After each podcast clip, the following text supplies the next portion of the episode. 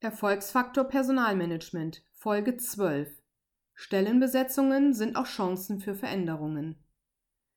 Bei offenen Positionen ist immer wieder zu beobachten, wie relativ einfach und schnell die Genehmigung zur Stellenbesetzung von der Geschäftsleitung erteilt wird. Sachinvestitionen, wie zum Beispiel die Anschaffung eines Kühlschrankes, haben es hier schon schwerer.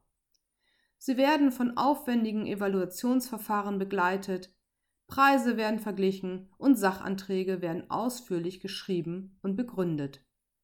Wie viele Personen diesen Antrag im Laufe des Genehmigungsprozesses im Vorfeld geprüft haben, bis er dann endlich dem Vorstand zum Finalentscheid vorliegt, soll an dieser Stelle nicht näher beleuchtet werden. Erkennbar ist, dass dieser Aufwand bei Stellenbesetzungsverfahren häufig nicht so hoch ist wie bei Sachinvestitionen.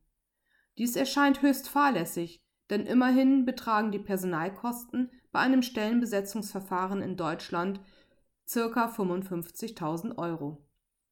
Arbeitet man mit einem Personalberater zusammen, sind die Kosten noch höher.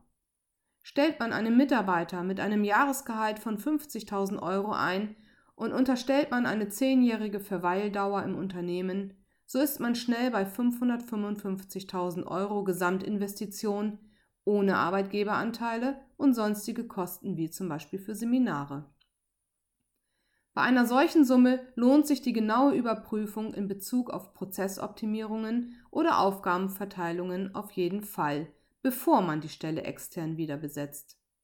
Eine Stellenbesetzung bietet auch immer wieder die Chance, sich im Vorfeld Gedanken über sinnvolle Veränderungen zu machen